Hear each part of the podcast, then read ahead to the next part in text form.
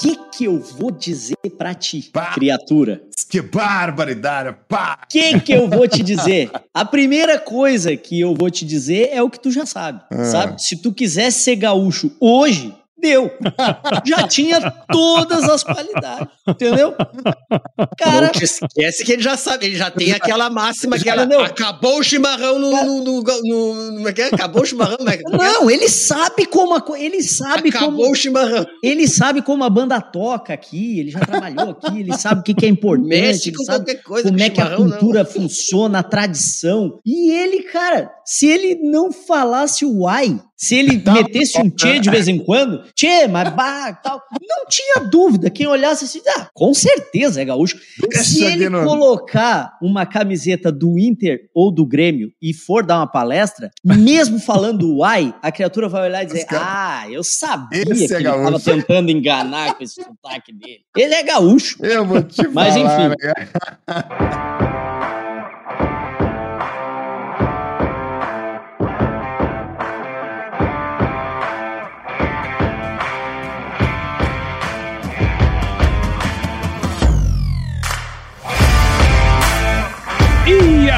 pessoal! Estamos começando mais um episódio dessa série sobre gestão rural, que é um tema tão importante para o avanço sustentável do nosso agronegócio, sempre aqui com os meus parceiros da Escadiago. Aqui a gente vai compartilhar, além de boas histórias, muito conhecimento sobre gestão de propriedades rurais. Então se prepare que a partir de agora o seu tempo vai passar com muito mais conteúdo. E nesse episódio especialista, todos os episódios são especiais, mas esse aqui é muito especial porque nós estamos aqui com Michael Oliveira, que é CEO e fundador do Instituto Brasileiro de Liderança, é formado em telecomunicações pelo Centro Universitário Presidente Antônio Carlos, possui MBA em Logística pela Universidade Federal de Juiz de Fora e fez o programa de desenvolvimento de dirigentes da Fundação Dom Cabral. Michael, muito obrigado, cara, por estar aqui com a gente. Nós todos aqui somos fãs aí do seu trabalho, cara. Então, muito obrigado por você estar aqui conosco nesse episódio. Para mim é uma alegria estar aqui cercado de amigos, né? Gente que eu admiro também, que faz um trabalho brilhante, gente com energia boa. A gente aqui, para quem tá nos ouvindo no off aqui, já deu uma entrevista. Pena que eles não gravaram, né? Rolou um papo aqui ótimo. Mas estou feliz demais. Que bom estar aqui com vocês. É isso aí. E aí, Gabriel, Jonas, quem que vai reclamar hoje de frio? Ah, não. Hoje, para mim, só falta o café que eu tenho que tomar com o Mike ainda, que ainda não rolou. O cara é mais fã do Brasil, maior fã do Brasil. Desde 2015 que eu escuto esse cara, que eu sigo ele e ainda não consegui sentar para tomar um café. Mas hoje, cara, hoje é a realização de um dos sonhos, né? Assim, ó, gravar um podcast com um cara do calibre dele e quantas aulas eu já tive com ele, né? Hoje é uma alegria imensa. Não, não vou nem falar das plantadeiras que estão paradas aí, que com esse frio aí não tem, não dá para plantar, né? E também Mas não patrocina nós mesmo, né?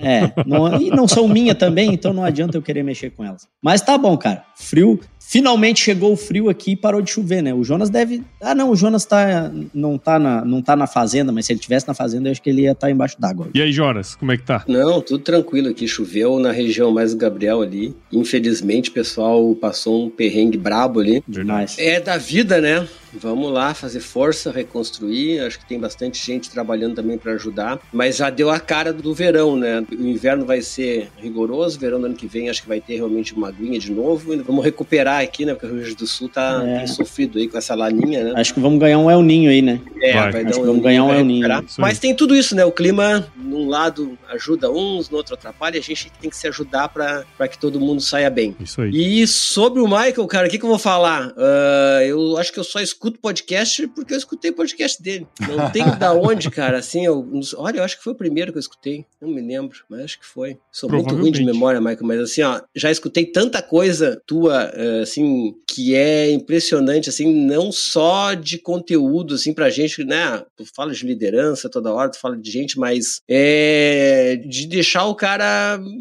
meio tonto mesmo, assim, né? Além de, claro, de refletir sobre a vida e tal, se emocionar muitas vezes, mas tu tem, cara, um jeito de fazer o negócio que olha, parabéns, tá? Vai ser difícil de conseguir outro, hein? E vamos discutir mais uma vez. E hoje nós vamos dar um gostinho aqui pra galera, é né? Isso aí, Bora cara.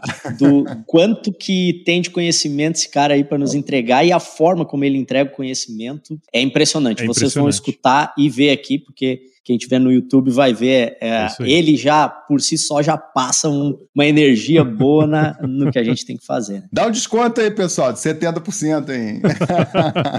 ah, depois tem que ir lá maratonar lá o podcast do Michael, porque, cara, é muito conhecimento. É. Boa, Verdade, boa, tem muita boa. coisa é, lá. É legal, o podcast é. A gente tem muito conteúdo nas redes sociais, YouTube, eu adoro fazer tudo, mas eu te confesso que o podcast é. é melhor, ali tem é alma o negócio, o negócio ali é bom.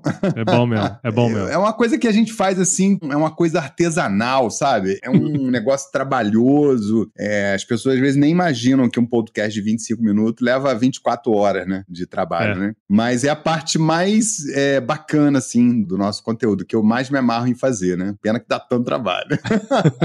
mas é bom.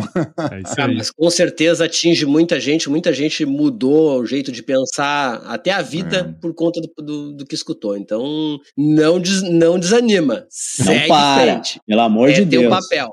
Ô, cara, eu, eu vou dar só um spoiler aqui pra quem tá ouvindo a gente, né? Esse lance de tocar as pessoas com um podcast é tão especial. O meu filho, né, ele passou por um processo de depressão no, é, no final da pandemia, né? A minha mulher tava fazendo tratamento oncológico. Foi uma fase muito difícil para ele. A gente mudou de cidade, mudou de escola, a mãe doente. Então, assim, ele, ele entrou no buraco fundo, assim, foi bem difícil. Ele é um garoto adolescente, né, e tal e se cobrando muito, né? É um garoto muito inteligente, né? Extremamente inteligente. Enfim, entrou naquela, naquele parafuso e a gente, como pai, né? Gabriel, Jonas, Paulo, vocês sabem, a gente fica doido, né? Para poder ajudar o filho, cara. E a gente, pô, fazendo de tudo, ele fazendo terapia, a gente acompanhando, especialista, e, pô, ele não saía, não saía. Você sabe qual foi o jeito que eu dei de, de conversar com ele, Jonas? Eu fiz um podcast, cara, você acredita? E, cara, e, foi, massa, e foi, um negócio lindo demais, porque ele entrou num, num, numa piração que ele tinha que ser perfeito, que ele tinha que conseguir as coisas, e a gente nem entende de onde que vem esse estímulo, porque eu e a Zila, a gente é muito tranquilo, a gente é muito relaxado, entendeu? Então, com a vida, assim, com o jeito de viver e tal, embora a gente entregue, né, a gente, quem conhece o nosso trabalho e tal, mas a gente é relaxado, assim, a gente é tranquilo, não tem cobrança, né? E, cara, aí eu fiz o episódio O Voo Perfeito. Ah, é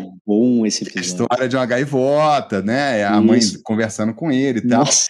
Eu escrevi aquele roteiro voando de avião, porque eu viajo muito, e aí toda vez que eu entrava no avião, eu abria, botava o fone, ouvia as músicas e tá, e tome fazia o roteiro, que aquilo foi muito legal. E aí, cara, eu ficava emocionadíssimo fazendo aquele roteiro, porque era pra ele, entendeu? Então foi. Meu, minha alma tava ali, pô. E aí, rapaz, eu falei assim, cara, eu vou convencer a minha mulher e ele a gravarem como os personagens. Porque a sacada era essa, entendeu? Botar ele na história. E a história daquela gaivota é a história dele. Então foi muito legal, cara, porque eu redigi, contei pra Zi, ela não queria gravar, essas coisas. Ah, não gosta da minha voz. Eu falei, não, não, cara, é importante. Eu expliquei para ela, topou. E aí a gente convenceu ele. E aí é, a gente leu o roteiro e aí, quando a gente leu o roteiro, ele falou assim, pô, ele sentiu, falou, pô, essa história aí tá, né? E a gente gravou. quando ele ouviu o podcast, que a gente ouviu junto, depois de editado, cara, a cabeça dele foi assim, entendeu? Aí eu falei, cara, consegui entrar na cabeça dele. E eu não conseguia no dia a dia. Então, é um negócio muito legal, assim, a gente usar essa magia, né, do, do, do storytelling, do áudio, para chegar no coração das pessoas. É, storytelling, cara, não é, não é demais isso aí, não tem É muito legal, é, é muito legal, é muito legal. E a gente tem, de certa maneira também, né, Marco, assim, aqui com o podcast, apesar de ser um pouco diferente o modelo, né, o seu tem toda uma produção mais áudio mesmo, assim, é, com mais profundidade, e a gente consegue, mesmo com esse bate-papo que nós estamos fazendo aqui, chegar nas pessoas a ponto dos caras pensarem, pô, eu preciso trabalhar melhor minha gestão lá em casa, lá na fazenda, né?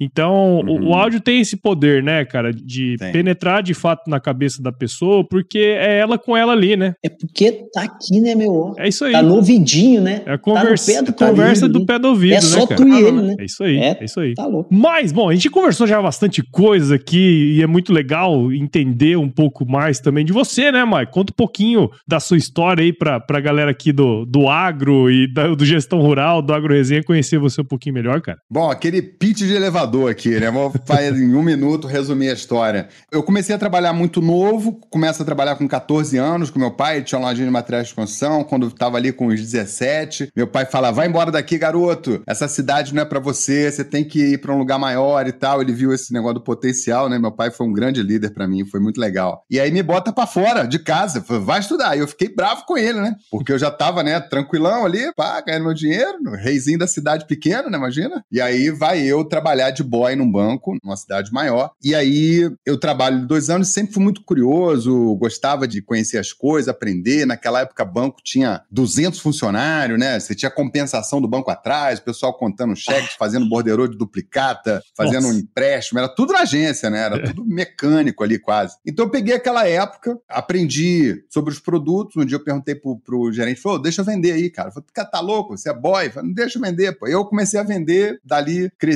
um ano e pouquinho, já era gerente do banco, cara. Já era gerente de conta lá, tava vendendo produto. Aí um cliente meu, na ocasião, me chamou para trabalhar com ele na área comercial numa transportadora. E aí começa uma história de mais de 20 anos na área de transporte e logística. Eu trabalhei nas maiores empresas do Brasil de transporte, multinacionais, fiz uma carreira. E aí, nessa carreira, eu passei em cargo de, de gerência, sempre fui muito horizontal, gostava de RH, gostava de TI, gostava de vendas, gostava de operação. Então, eu já tinha esse traço generalista. E fui galgando, né? Fui crescendo, fui. Aí no Sul, inclusive, vocês estão aí em Rio Grande do Sul, eu, por exemplo, fui trainee da Expresso Mercúrio, que aí, vizinha de vocês aí. Expresso Mercúrio foi comprada depois pela TNT, que foi comprada pela FedEx. Eu passei por esse processo lá internamente. E aí fui crescendo, fui diretor e tal, fui presidente de empresa aos 35 anos, muito jovem. E aí, nesse caminho, eu era apaixonado por gestão, liderança, gente, sempre gostei de gente, de, de assuntos de conhecimento, tudo que envolvesse conhecimento de comportamento humano, né? Seja psicologia, neurociência é, e outra espiritualidade, qualquer coisa desses assuntos me sempre me atraiu. E eu vi uma desconexão desgraçada entre isso e o trabalho, sabe? Eu nunca me conformei com isso. E eu acho que eu comecei o meu negócio há 10 anos atrás da mesma maneira que todo mundo começa o negócio. A maioria das pessoas começa o negócio. Eles querem uma solução do negócio, não tem, vão lá e inventam. Então, uhum. essa é a história típica dos empreendedores, né? Eu não, nem me considero um empreendedor, assim, né? Porque os empreendedores já têm um espírito mais abertos, são mais para frente, são, né, gostam de abrir negócio. Eu não, eu simplesmente, cara, tinha uma ideia na cabeça e não tinha nada no mercado, já tinha feito um monte de curso, um monte de MBA, um monte de curso de extensão e aqueles cursos de liderança chulé, entendeu? Que era 90% controle, processo e 10% sobre gente. Aí, cara, eu, eu me debrucei nesse assunto. Aí, realmente, eu, eu ainda executivo, né, diretor de empresa, eu comecei a, a elaborar nem tanto pesquisar, mas elaborar uma maneira de, de, de concatenar isso com o, o mundo real, porque para mim não existia esse negócio de trabalhar numa coisa que fosse tão técnica e sem esse amparo de gente, de entender de como é que você moda a cultura e tal. E aí eu fiquei em cima desse negócio algum tempo, criei uma metodologia muito bacana, que ela é, é, impactante até hoje, assim, eu acho que eu estava inspirado mesmo, foi, foi um tempo pensando nisso. E a minha metodologia que a gente foi aprimorando, claro, né, mas a metodologia que eu ensino hoje para grandes empresas como Ambev, Vale, Receita Federal, Governo de Santa Catarina, é, Banco Inter, Volvo, Coca-Cola, Scadiagro, né? E, e, a gente tem milhares Exato. de alunos que compram os nossos cursos. Então, esse negócio eu criei lá atrás e aí eu falei, pô, o que, que eu faço com isso agora, né? Aí o meu primeiro movimento, como eu era um cara já gostava muito de tecnologia e tal, há 10 anos atrás quase já comecei a pensar em lançar alguma coisa digital. Começo com podcast, rapidamente o podcast se torna muito popular. É o podcast Líder HD. Ele é um dos podcasts de liderança mais populares do Brasil. E daí para frente é a história. Aí começa a ter seguidores, vender produto e tal. E aí foi gerando uma gravidade que foi me tirando da minha carreira de executivo. Então foi uma decisão muito difícil, porque quando a gente é executivo de empresa, cara, a gente ganha uma fábula, né? Tem um, um, uma, como é que fala? Um padrão de vida muito alto. Então qualquer virada de carreira ali, você tem que pensar muito bem, né? mas a gente conseguiu fazer um, algo muito legal e, e para mim foi muito fácil decidir quando eu tive que abandonar, né, vamos falar assim, encerrar minha carreira, pendurar minha chuteira lá como executivo, já era se leva há muito tempo. E hoje eu ensino liderança para grandes empresas, para grandes líderes, para pessoas que querem se desenvolver. E a minha pegada, né, assim, a, o, o,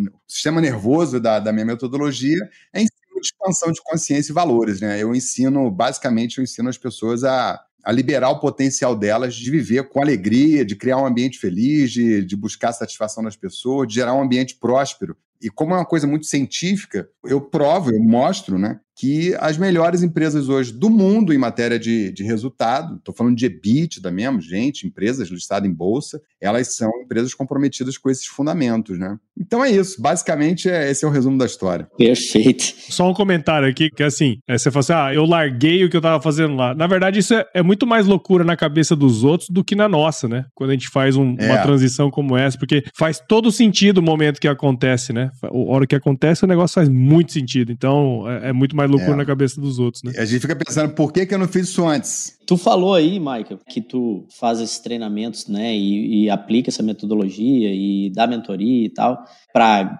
grandes empresas, líderes e tal. E aqui no Gestão Rural, a gente conversa todo mês aqui, né? A gente conversa com o produtor rural, com a pessoa que trabalha no meio rural e temos também muitos ouvintes, mais muitos ouvintes que não são do meio rural, mas que pegam lições de gestão aqui no Gestão Rural e aplicam nas suas empresas. A gente tem um caso de um ouvinte nosso que trabalha no setor de peças automotivas, inclusive veio conversar com a gente, assim, por meio das redes sociais e falar que ele aplica todas as lições que a gente dá de gestão aqui, ele aplica na empresa dele e dá super certo. Porque gestão é gestão. É. Seja numa fazenda, ou seja lá na Ambev, na, enfim, né, numa mega empresa, é gestão. E falando de fazenda, nós temos aí, né, SLC Agrícola, que é uma, uma mega empresa, né? Nós temos a, a Bom Futuro, nós temos a Mage, que são fazendas e que são mega empresas e precisam disso. Então, assim, para entrar já no assunto é, de liderança, a gente estava falando ali no, nos bastidores, antes de começar a gravação, sobre a questão do porquê que a gente te chamou aqui, né? E a gente chamou aqui justamente por quê? Porque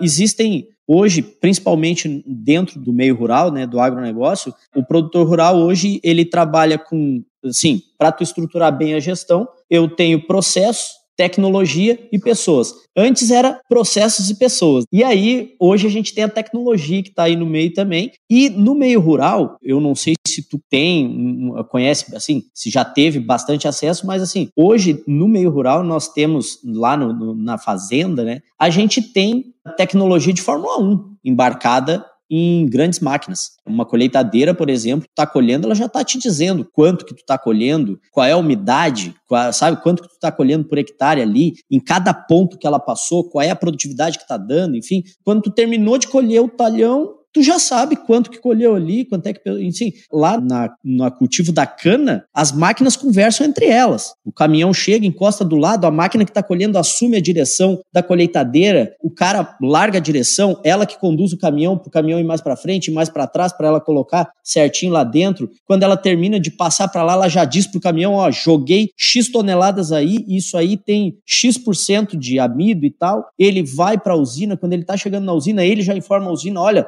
tô chegando com X aqui, que a máquina tal me entregou, que está vindo do talhão tal, da fazenda tal. Então, assim, tem muita tecnologia embarcada nesse meio. Muita. E quem é que toca isso? Gente. Gente. É. E é por isso que tu tá aqui hoje. Para falar um pouco com a gente sobre gente. E a primeira questão que eu queria colocar para ti, cara, nós podíamos fazer uma série aqui de 50 podcasts sobre isso com o Michael, e a gente vai tentar extrair dele o máximo aqui nessa. Acredito que nós vamos ter o um episódio maior da nossa série de episódios aqui hoje, porque a gente tem que deixar esse cara falar. Então, assim, o primeiro ponto é o seguinte: quando nós temos bastante, né, bastante gente dentro do negócio e tal, ali, dentro da fazenda, principalmente no meio rural, né, onde a gente tem uma necessidade de uma mão de obra mais pesada e tal, às vezes a gente encontra uma dificuldade nessa mentalidade de ir para frente. Cara, fica ali e tal, né? Tô aqui porque cheguei, vou ficar até sair e tal. Como é que o produtor rural que está nos escutando hoje, que é um empresário, né?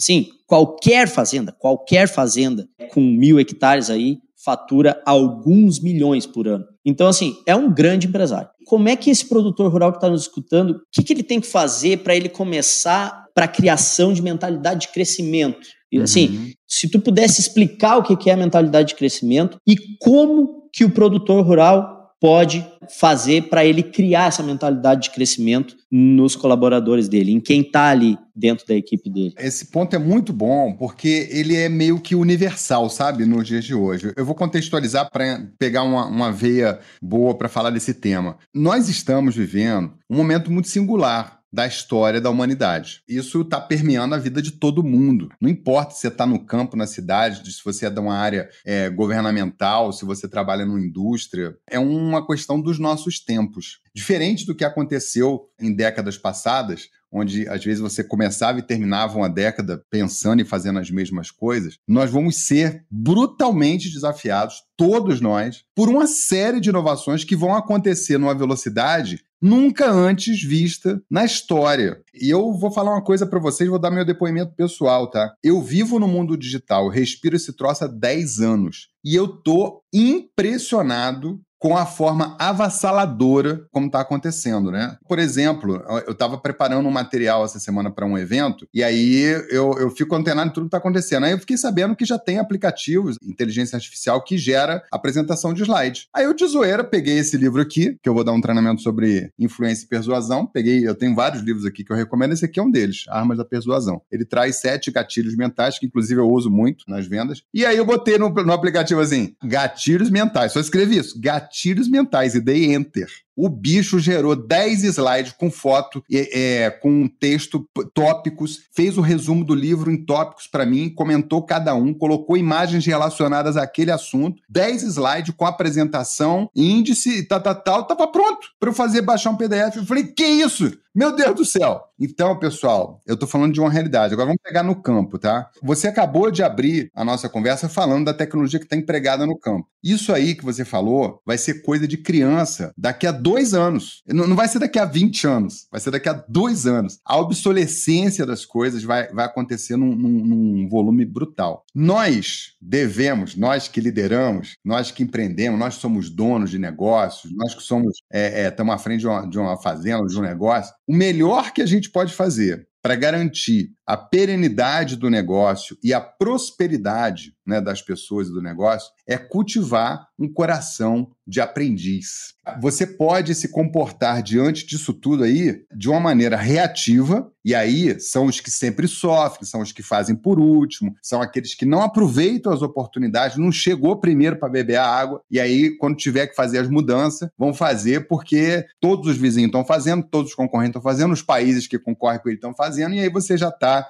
né, pegando o rabo do foguete, né? Você, você não, não, não tá chegando primeiro para beber água limpa. Então você sempre vai agir de forma reativa. Isso é uma maneira de lidar com a vida e essas pessoas vão ser muito testadas daqui para frente. E o outro lado, que não tem nenhum peso, na minha opinião, é você olhar com curiosidade, com leveza, é, ver as oportunidades que tem e criar essa cultura com as pessoas da tua vida aí, com a tua equipe, com os teus empregados, né, e quem tiver é, no teu entorno. Porque aí você põe todo mundo para pensar o seguinte, cara. Eu, eu acho que uma das melhores perguntas que você pode fazer para tua equipe sempre é o seguinte: como é que a gente pode fazer isso aí mais simples, mais fácil, mais rápido ou mais barato? Tem que perguntar isso todo dia para as pessoas. E você, que lidera, tem que, tem que olhar para as coisas com esse, com esse encantamento, né? De falar, pô, tem uma coisa legal aqui, deixa eu ver como é que é, deixa eu ver como é que eu posso aplicar. Porque se você não fizer isso e não absorver, você vai tomar uma flechada em questão de pouco tempo, entendeu? Então, assim, ou você é, é vetor de mudança, ou você vai ser atropelado pela mudança. Eu não quero ser é, é apocalíptico aqui, botar um peso, não. Gente, é uma constatação. As coisas estão acontecendo a uma velocidade assombrosa. E aí, tem uma outra coisa também, né? Falando da, da, da vida real aí das pessoas que estão no campo e tudo mais. Quando você tem um princípio básico, universal em liderança, se você não desafia as pessoas do seu time a pensar, se você não desafia as pessoas do seu time a ter autonomia, se você não conscientiza, educa, desenvolve, você vai ter o trabalho de o resto da vida ter que ficar empurrando as pessoas. E sabe o que, que isso vai custar, o, Gabriel, Jonas e Paulo? Isso vai custar o crescimento do negócio, porque o negócio cresce até onde o bracinho do dono aguenta, entendeu? Porque não tem ninguém para puxar com ele. Então, assim, eu brinco, né, que, que a praga que assombra né, grande parte dos negócios brasileiros, inclusive no campo, o que assombra o, o, crescimento das empresas é justamente o dono tocando um negócio e aí vai crescendo ele fala, vou, não, chega, essa aqui é a quantidade de terra que eu consigo administrar, essa não pode crescer mais, não posso ter mais funcionário, porque esse é o meu limite. Quer dizer, o limite do negócio é o cara. Quando a gente aprende a liderar, quando a gente aprende a desenvolver, quando a gente educa, né, que a gente cria esse ambiente de aprendizagem,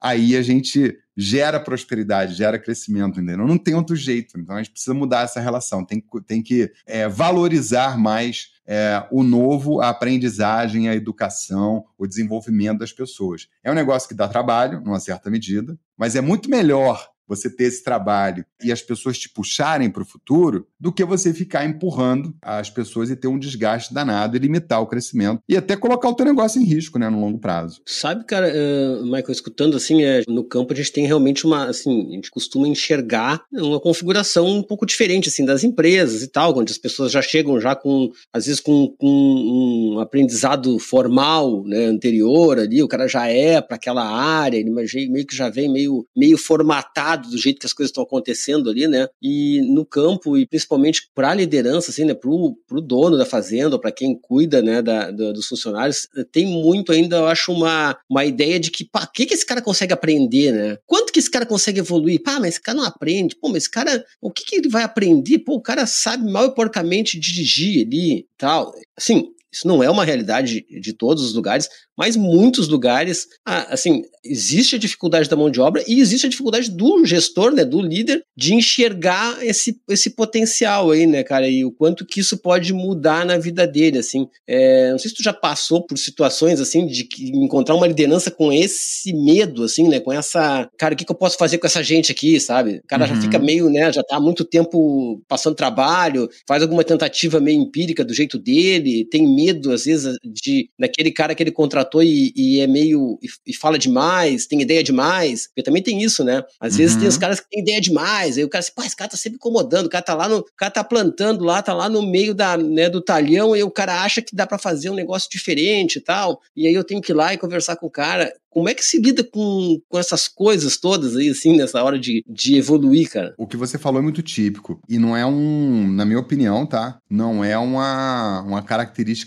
só do campo, não. Você, hoje, é, é a, educação formal não está acompanhando o avanço do mercado. Então, assim, o que vem da universidade em qualquer área, na área de TI, por exemplo, um assombro, né? Vocês que estão aí, vocês sabem do que eu estou falando, é terrível. Então, assim, a universidade ela não está conseguindo acompanhar o compasso, tá? Então, numa certa medida, a gente vai, vai ver, vai ter cada vez mais essa carência. E, e se a gente não se ocupar de ser um celeiro de, de ensino, né, de, da gente não, não educar as pessoas, conscientizar, isso tem que fazer parte do, do cardápio de rotina, entendeu? É, é algo que as lideranças não querem se apropriar, mas por falta de não se apropriar, ficam tendo mil problemas. Então, assim, é, é fundamental que a gente traga isso para a gente. E por que, que eu digo que isso é típico? Porque o limite da equipe, né? Eu vou usar os meus conceitos HD aqui, mas o limite da equipe é sempre a liderança. Se tu acha que aquela pessoa não vai, se tu acha que ela não dá, se tu acha que aquele é o limite dela, acabou, né? Tu vai se negar a ensinar alguma coisa para ela. E cara, todo mundo nesse planeta aprende as coisas. Ponto. As pessoas têm capacidade de aprendizagem,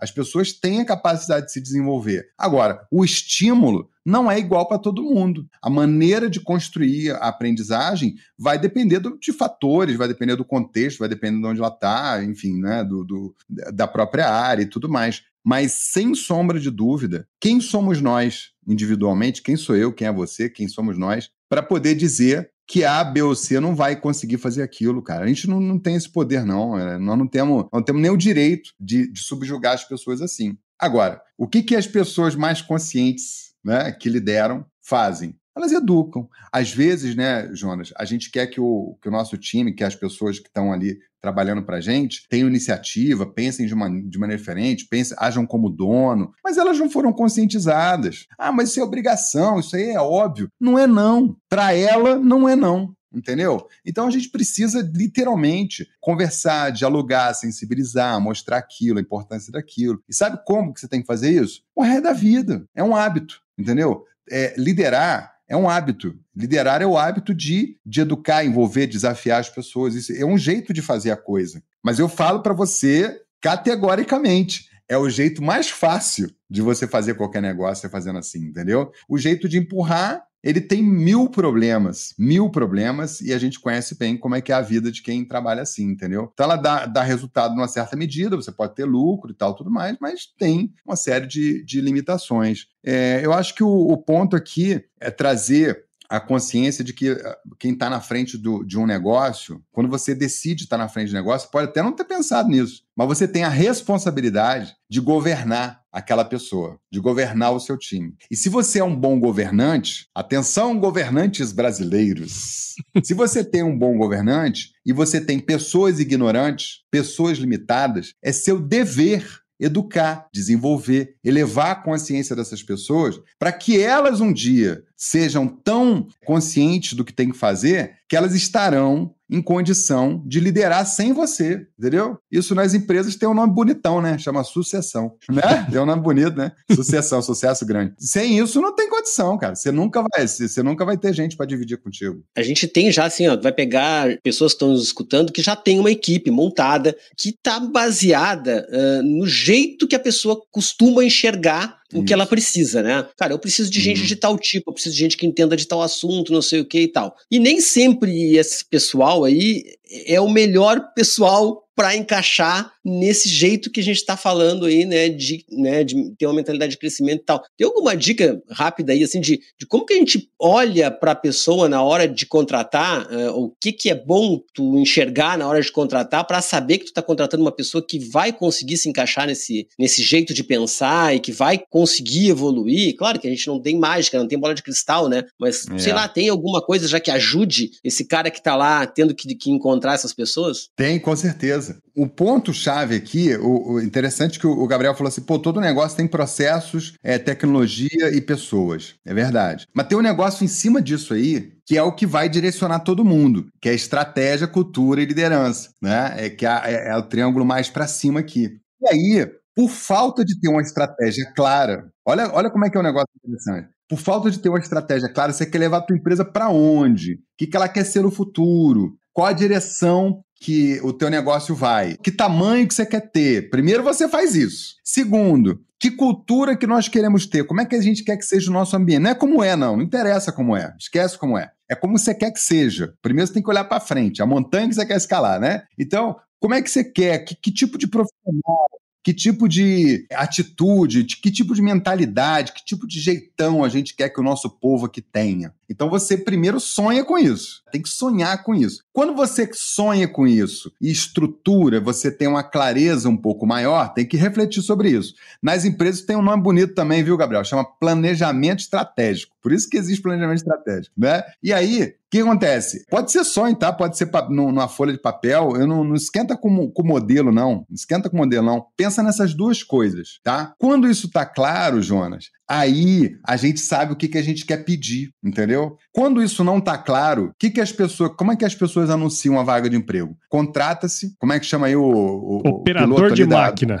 Hã? Operador de máquina. Contrata-se operador de máquina. Horário de tal a tal, salário tanto a tanto, é carteira de trabalho, benefício e tudo mais. Interessados, enviar currículos para. O que, que você vai ter, meu caro? Você vai ter um empregado que quer um emprego para ganhar aquele salário ali fixo, para fazer aquele trabalho, para você não encher o saco dele e tudo mais. O cara vai fazer, você vai ter uma pessoa ordinária, entendeu? Que está buscando um emprego. Agora vou fazer uma outra proposta aqui, ó. Olha só, Paulo. Fazenda em grande expansão, com projeto de dobrar de tamanho nos próximos cinco anos para buscar liderança de mercado, busca operador de máquinas que queira aprender e crescer na carreira para ser um futuro líder com chance de crescimento. Você que quer um desafio para poder fazer, construir com a gente esse sonho, aplique-se para essa vaga. Né? Os melhores, os mais sonhadores, os mais destemidos farão parte do nosso time. Mudou ou não mudou a conversa? Mudou né? bem. o que, que vai vir nesse, nesse anúncio? Vai vir um monte de maluco, né, cara? Vai vir um monte de gente com, com a faca nos dentes. Então, a gente primeiro tem que entender o que, que a gente quer construir e falar para o mercado. Né? Eu quero esse tipo de gente aqui a partir de agora. É um processo de construção que não pode ter preguiça, né? A gente precisa uhum. é, é, ter paciência para construir. Mas a,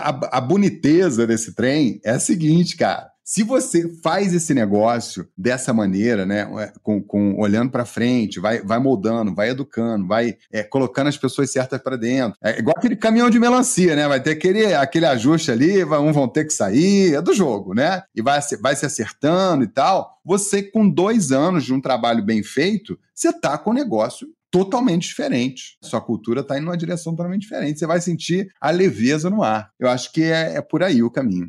Legal. O trabalho passa a ser o de segurar esses, esses malucos ali depois, né? Então, gente... Mas é melhor segurar os doidos, né? Ou é de ter que mudar o cara que tá devagar, né? Eu brinco que é melhor tentar segurar um avião do que empurrar um elefante, né? Ah, o Michael fala isso aí também, ele fala um, do outro jeito aí, né, Michael? Como é que é? É melhor segurar. É melhor segurar o doido do que empurrar o tonto. É isso aí. E nesse, nesse negócio, Michael, aí, bom, a gente tem o povo que tá lá, né, já. Bom, eu vou construir, vou pegar gente nova, né? Então, vou pegar gente nova, eu quero que tenha uma, um jeito novo de pensar. Eu tenho que comunicar o negócio direito na hora que eu vou chamar gente nova, né? Cara, vem para cá para fazer isso, né? E a gente tem, mais ao mesmo tempo, tem um monte de gente que já está lá com a gente, trabalhando há muito tempo, que já fez muitas coisas até importantes, né, dentro do negócio, né, e, e que teve, né, sua, uma participação importante e tal, mas que é aquele povo meio cabeça dura, alguns, né, cara, que são umas pessoas, assim, que, não, é assim que funciona, cara, sempre plantamos assim, vamos continuar plantando assim, é tal dia que começa, é de tal jeito e tal, não, isso aí estão inventando aí, estão mudando e tal. Sempre tem um pessoal que é mais resistente, né, cara? Que é mais difícil, que é mais. não tá querendo fazer daquele jeito, esperneia, que no final das contas complica, né? Assim, pode ter ajudado muito durante algum tempo, mas nessa hora que a gente tem que mudar e tem que enxergar qual é o novo modo de, de trabalhar para a gente poder crescer, esse povo aí começa a complicar. Como é que a gente resolve essa gente aí? Eu, eu todo dia. ah, é muito divertido, né? Os problemas são todos iguais. Então, ó, o, o, primeiro ponto é o seguinte: é muito importante a gente entender a contribuição que cada um pode dar e olhar isso com uma certa tranquilidade, um, um, até generosidade. Eu acho que a experiência ela é muito importante para poder acolher quem está chegando, mostrar o beabá de quem não está sabendo chegar né, e, e, fazer as coisas. E muita gente não, não aproveita essa experiência que está aí das pessoas que são teimosas. Né? Elas não são teimosas porque elas querem, elas foram forjadas assim, elas é, estavam dentro dentro de uma cultura que ensinou elas a ser assim, né? a, a responsabilidade. Eu desculpo falar isso, eu sei que dói no coração de muita gente, mas a responsabilidade é da cultura, daquela liderança que criou aquela criatura ali, entendeu? Ela não se forjou assim à toa, não. Então, é, eu acho que o primeiro ponto é a gente aproveitar a experiência, não desprezar a experiência. E a gente aproveita a experiência quando a gente reconhece naquilo que a pessoa é boa, pede para ela ser é, é, é, passar aquele conhecimento para os outros, reconhece a, a, importância daquela pessoa, trata ela com cuidado, com carinho. Quando você conduz né, as pessoas com gentileza, com generosidade, cria um ambiente onde as pessoas não tenham medo de você, as pessoas percebem que você vai ser uma liderança generosa, que está preocupada de verdade com ela, elas já se comportam de forma diferente. Né? E isso por si só já é um fator é, muito importante para tirar reatividade do ar. A segunda coisa é aproveitar, se apropriar da, da experiência das pessoas. Né? Então, assim, eu sempre brinco, né? Cara, bota uma, uma, uma abraçadeira de, faixa preta, esse aqui é fera nisso aqui, esse aqui é fera na colheitadeira, esse aqui é fera no, no plano, esse aqui é fera no seu sei o quê. E, e, e esses caras ficam sendo ponto de referência para ensinar para os outros, eles se sentem valorizados. Ô, Jonas, até aquela pessoa que enche o teu saco, cara, ela quer ser útil. Todo mundo tem essa necessidade. Quando a pessoa, qualquer ser humano nesse planeta que não se sente útil, fica deprimido, fica mal, fica amargo, fica doente, literalmente, entendeu? Então a gente pode é, valorizar. Eu acho que esse é o segundo ponto. Terceiro ponto, vou bater na mesma tecla conscientização. Tem que conscientizar sobre a mudança que vai que está sendo feita, a importância daquilo. Mas a pessoa é cabeça dura, mas você falou duas vezes, tem que falar duzentas, entendeu? Não é duas, é duzentas.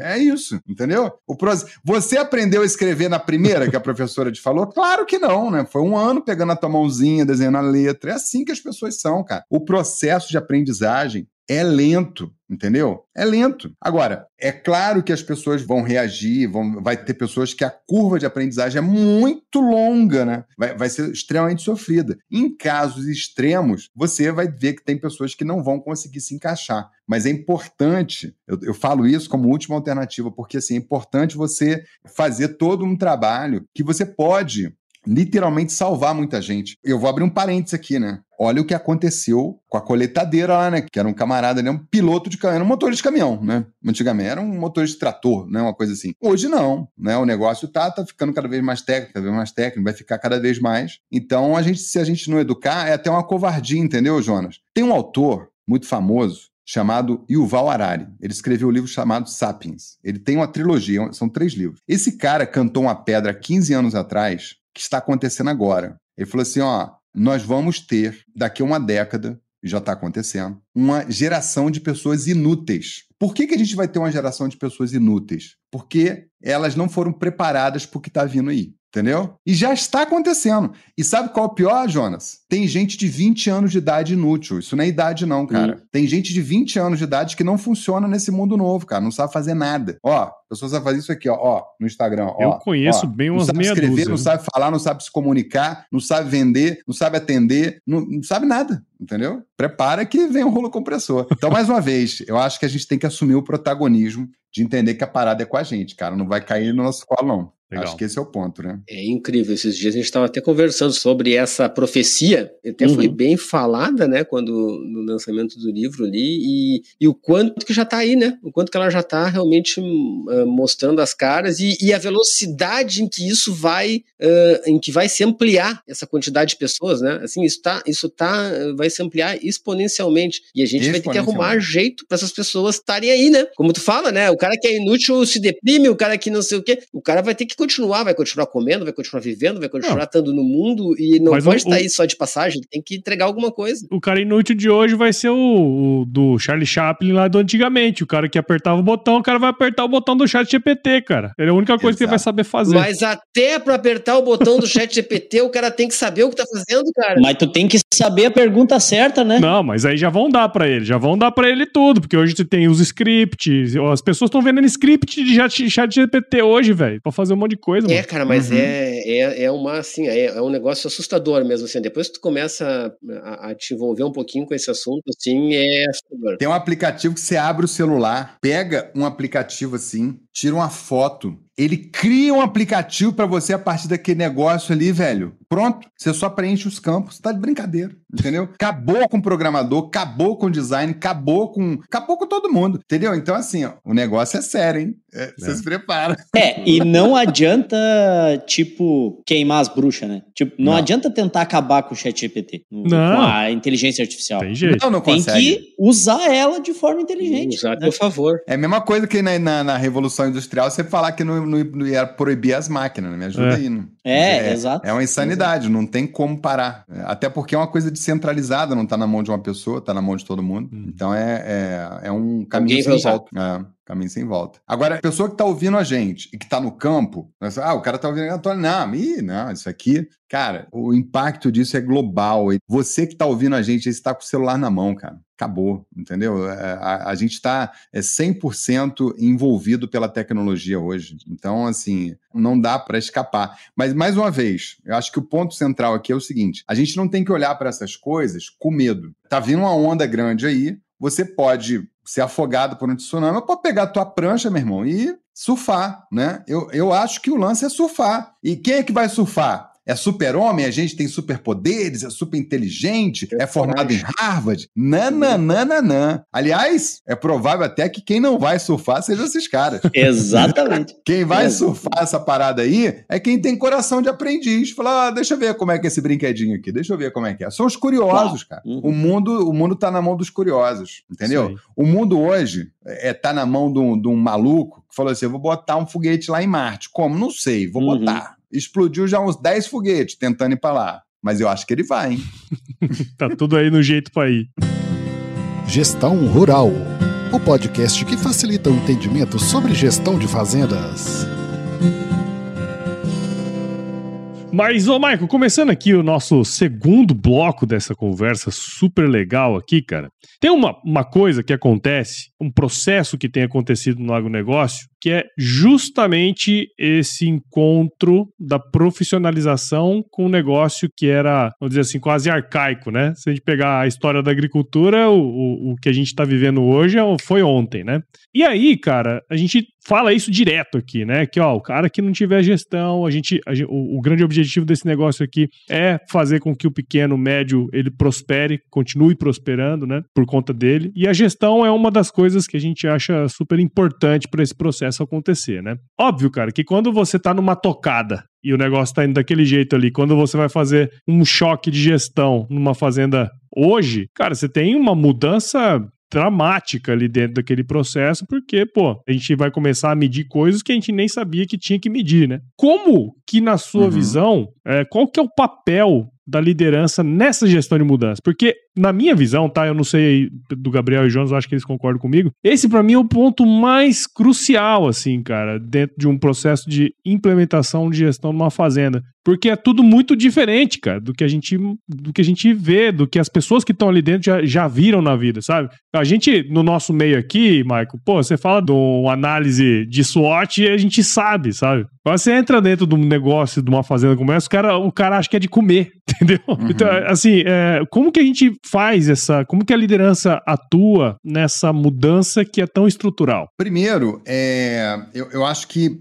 é, a gente, você usou um termo interessante que é de fazer a gestão da mudança, né? Quando a gente está fazendo a gestão da mudança, já sabe para onde vai e aí tem um processo acontecendo. É, hoje, qualquer pessoa em qualquer lugar do mundo que está tocando um negócio tem que ter dois bracinhos. Um para cuidar do dia a dia e outro para poder construir o futuro, construir as coisas de uma maneira melhor. A gente vai mudar, como é que a gente vai passar a fazer, que tipo de inovação. Então a gente está o tempo todo é, brincando com essas duas coisas, lidando com essas duas coisas, é, que é construir o futuro. Então, o primeiro papel, primeira coisa é ter consciência que daqui para frente, o tempo todo, o resto da tua vida, você vai fazer gestão do futuro, sempre. Senão, você está tomando a decisão de, de parar no tempo e aí você já sabe o que acontece na velocidade que está, né? Não é que você vai andar devagar, que os outros vão andar mais rápido, e, né? Mas também não é sobre competição. Isso é sobre você prosperar ou não. Né? Eu acho que esse é o ponto. Então, acho que essa é uma questão. A segunda coisa, lembra do coração de aprendiz?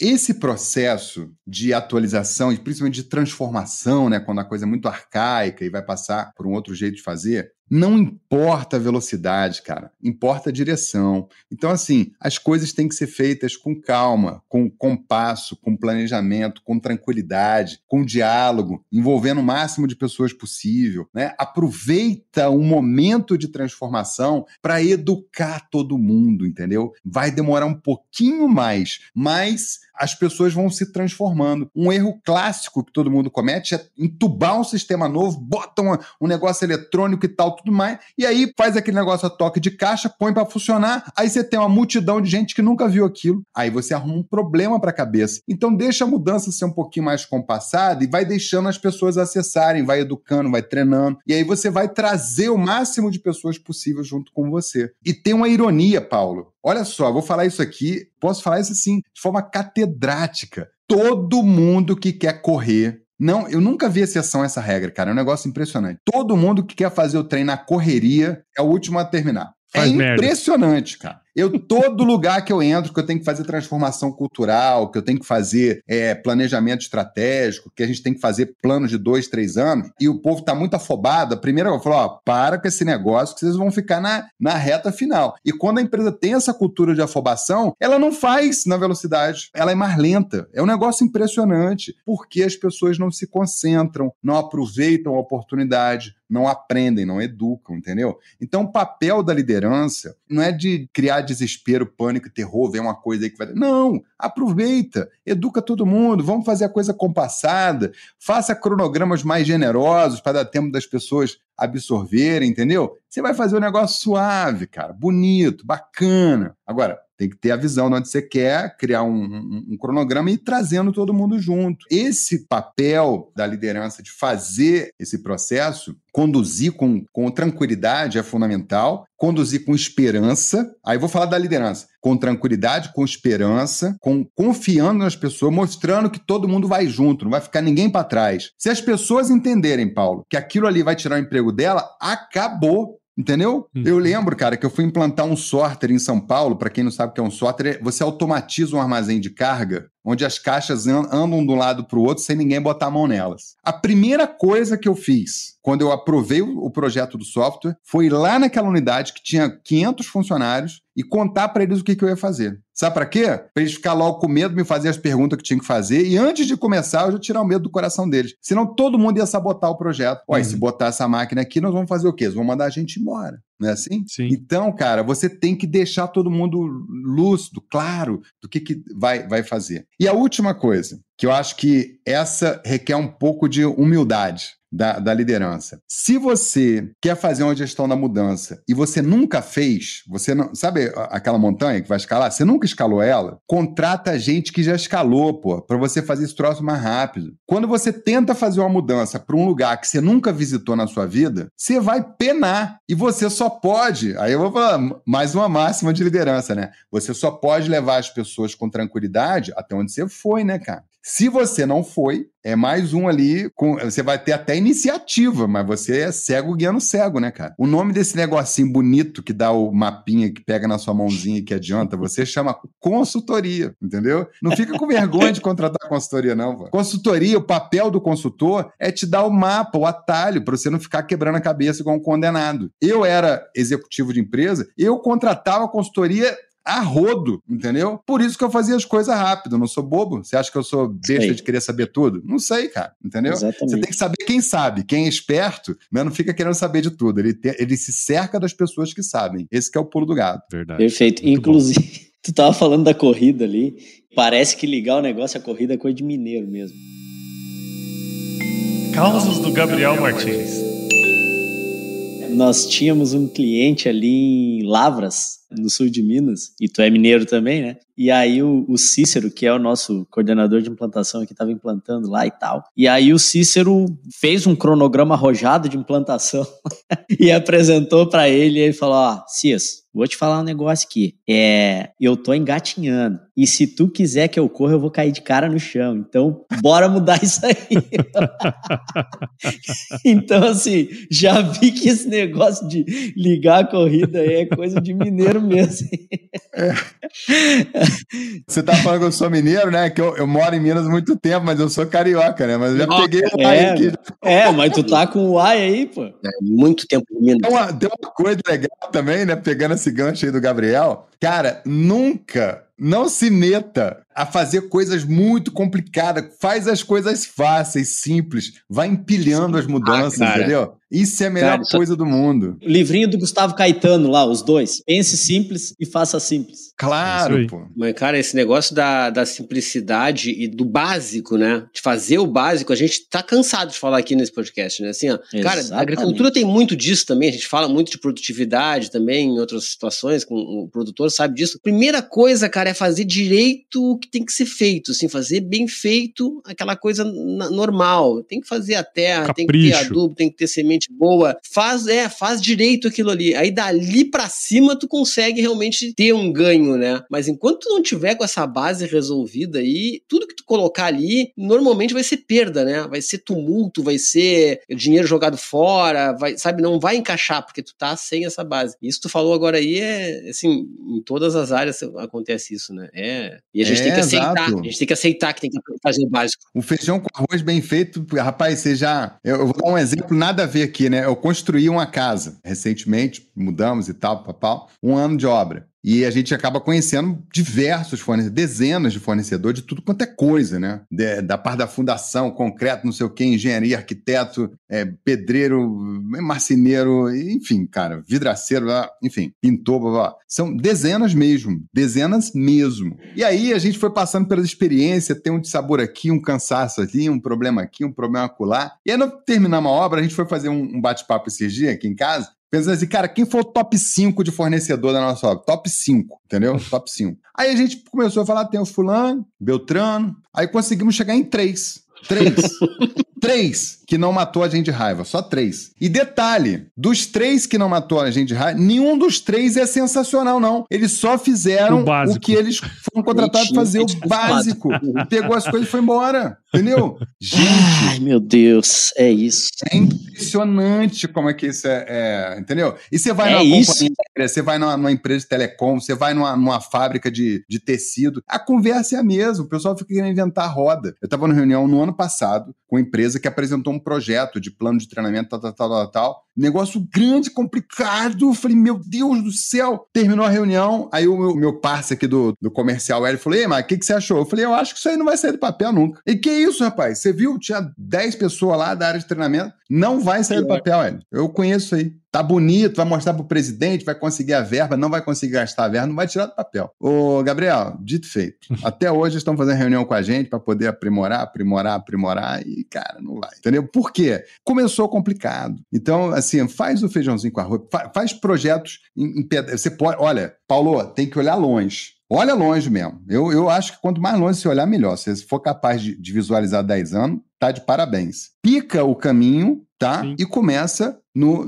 nas ondas pequenas para o pessoal ir ganhando confiança. Começa com as coisas bem facinha, aquelas bem chulé, bem. Que aí você vai ganhando coragem, vai ganhando confiança, o time vai vendo que ninguém vai morrer, ninguém vai ficar para trás, que dá para nós. E aí a, a gente vai ganhando velocidade, entendeu? Esse é o caminho. O caminho inverso, meu amigo, é aquele caminho de alpinista que você bota uma parede assim, todo mundo tem que escalar, é fria, não vai para frente, né? Só traz de sabor. Perfeito. Indo para os nossos finalmente aqui, né, Michael? A gente tem uma, uma cultura aqui no, no gestão rural de sempre no final, na, na última, na última, no último tópico assim que a gente conversa com alguém aqui, a gente deixar uma prática HD vai lá.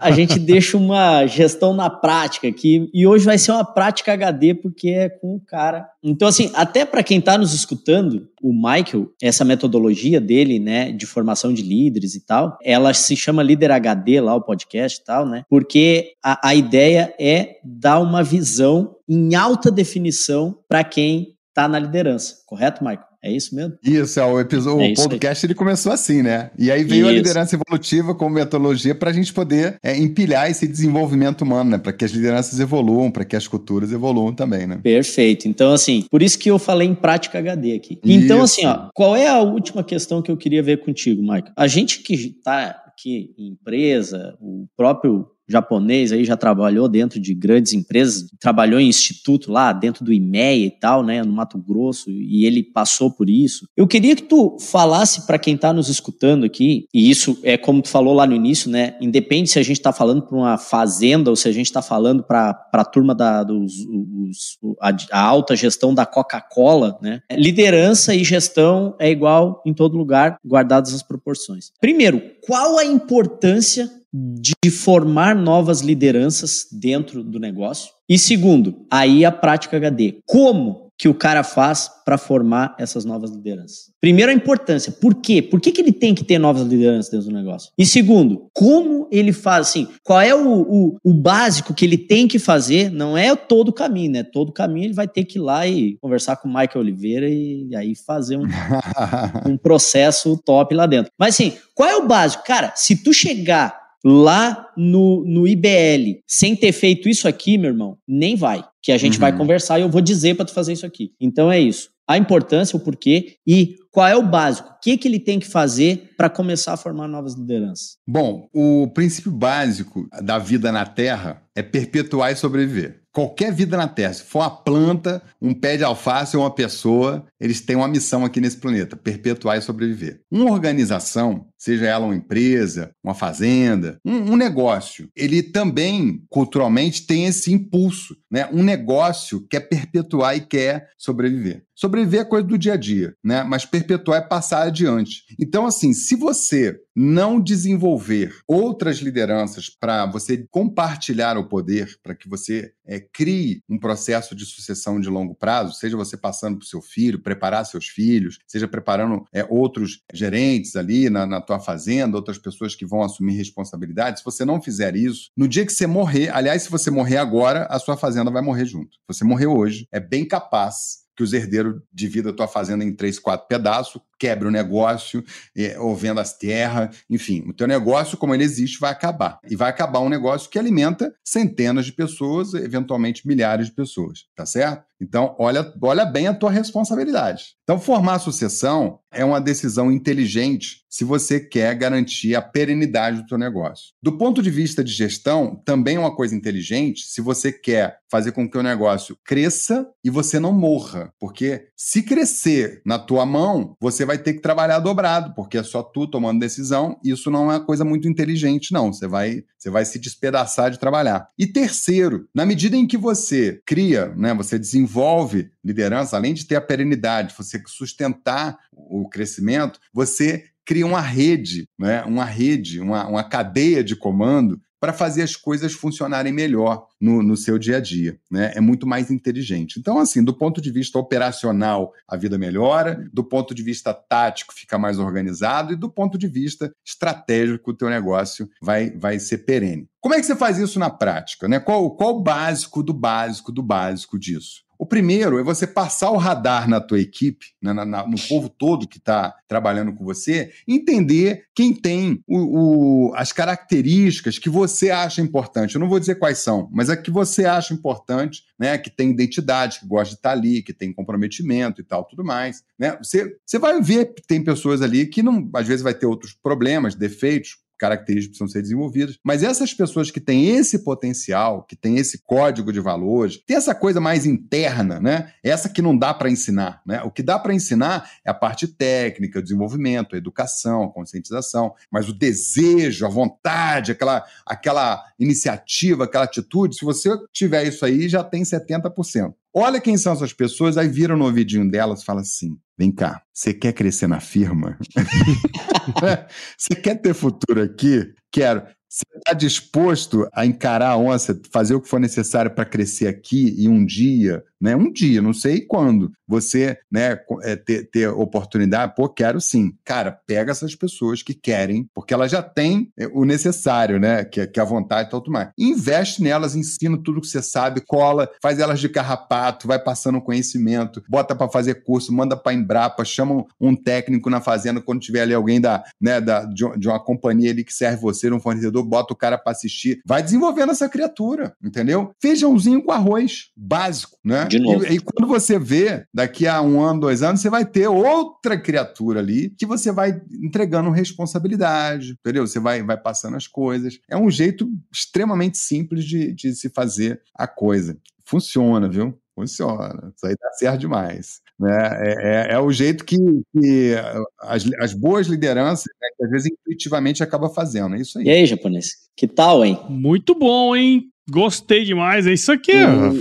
assim, isso aqui é um assunto que é super importante, cara, porque assim, às vezes a gente tá aqui, né, Michael? A gente, igual você falou lá atrás, né? Às vezes a gente tá falando e parece que é óbvio. E não é tão óbvio assim. Né? A gente sabe que uhum. não é uhum. tão óbvio assim. Então, o, o grande objetivo nosso de trazer você para cá hoje foi justamente para você dar esse cutucão, sabe? Porque assim, o agro, em, em linhas gerais, na minha visão, tá? Aí também vocês me corrigem se eu estiver errado. Mas é tudo que o produtor aprendeu ao longo de várias safras tem muita coisa empírica e que é difícil do cara passar aquele conhecimento é, de uma maneira, né, que o outro vai aprender assim rápido, né? Porque, pô, são, são muitas safras ali sofrendo e entendendo como que funciona aquele negócio. Só que, cara, o, o mercado ele é implacável, né? E a gente tem visto isso acontecer aí nos últimos anos, muita gente saindo da atividade por simplesmente não se atentar a coisas básicas, igual você comentou aí, né? De ensinar uma outra pessoa. Pode ser filho, pode não ser filho, de não incentivá-los a... Não ter a, a, aquela cabeça de aprendiz. Exatamente, não ter a cabeça de aprendiz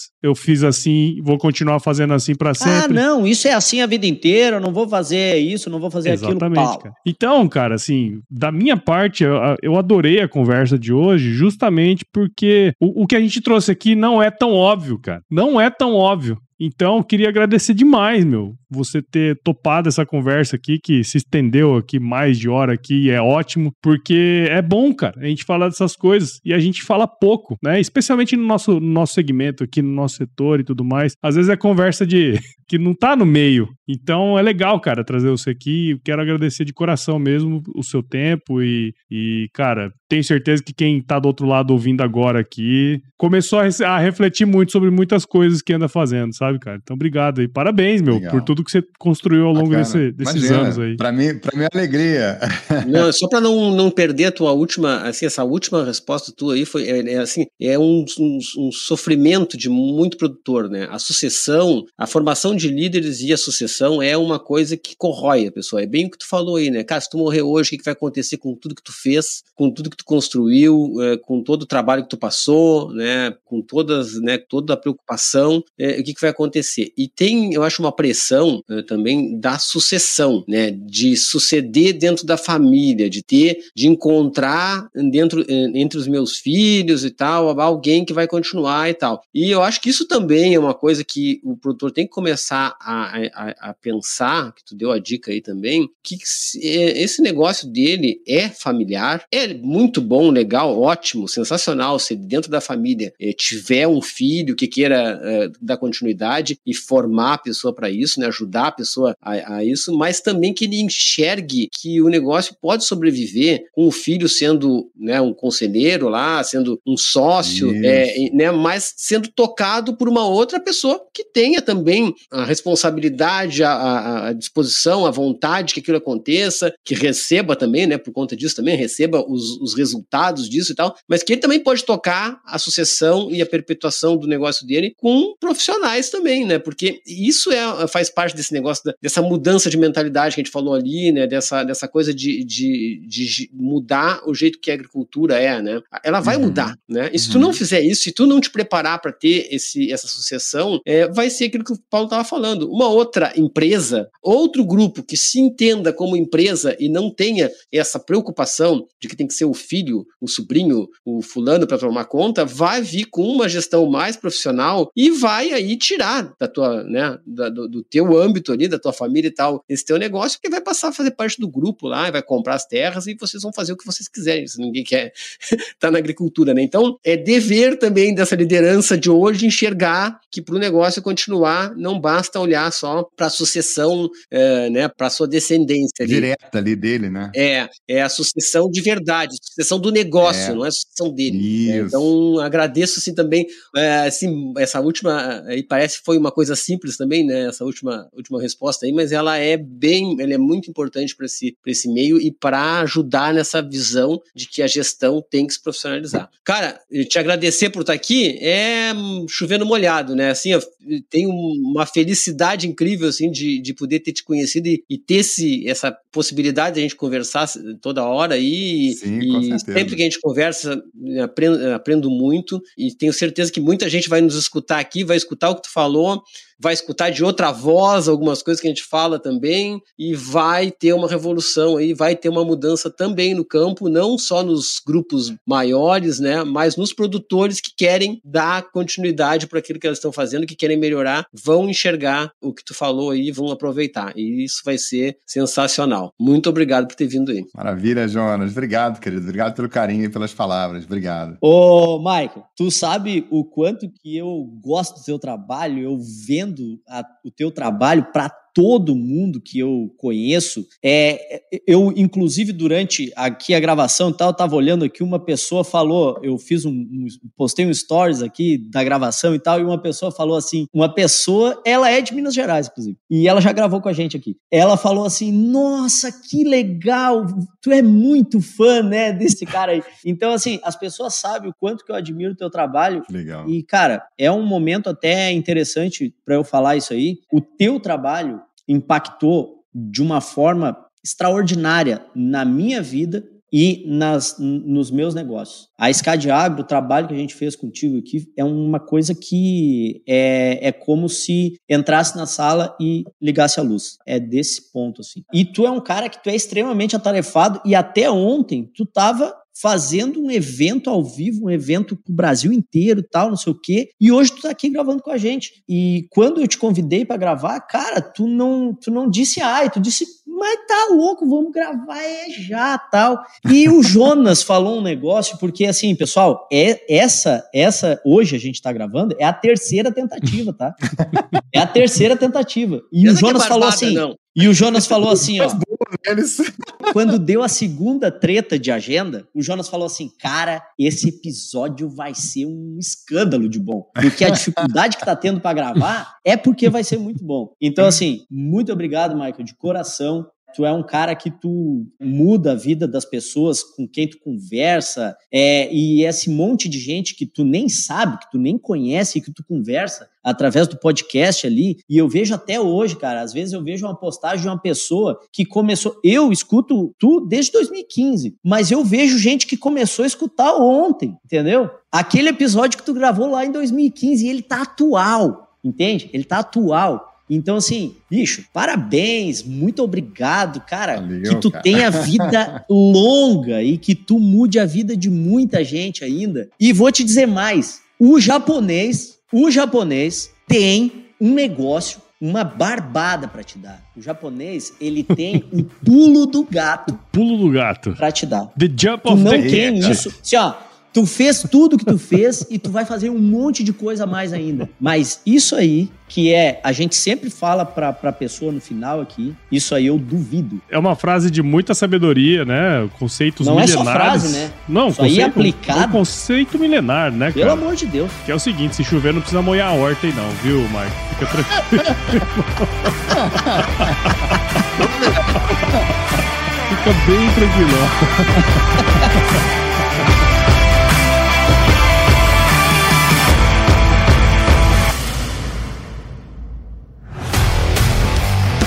aí, você gostou desse podcast? Se gostou, considere compartilhar esse episódio com alguma pessoa que irá se beneficiar desse conteúdo e nos ajude a alcançar ainda mais pessoas. O roteiro e apresentação desse episódio foi do Paulo Ozaki, a produção do Agro Resenha e a edição do Senhor A.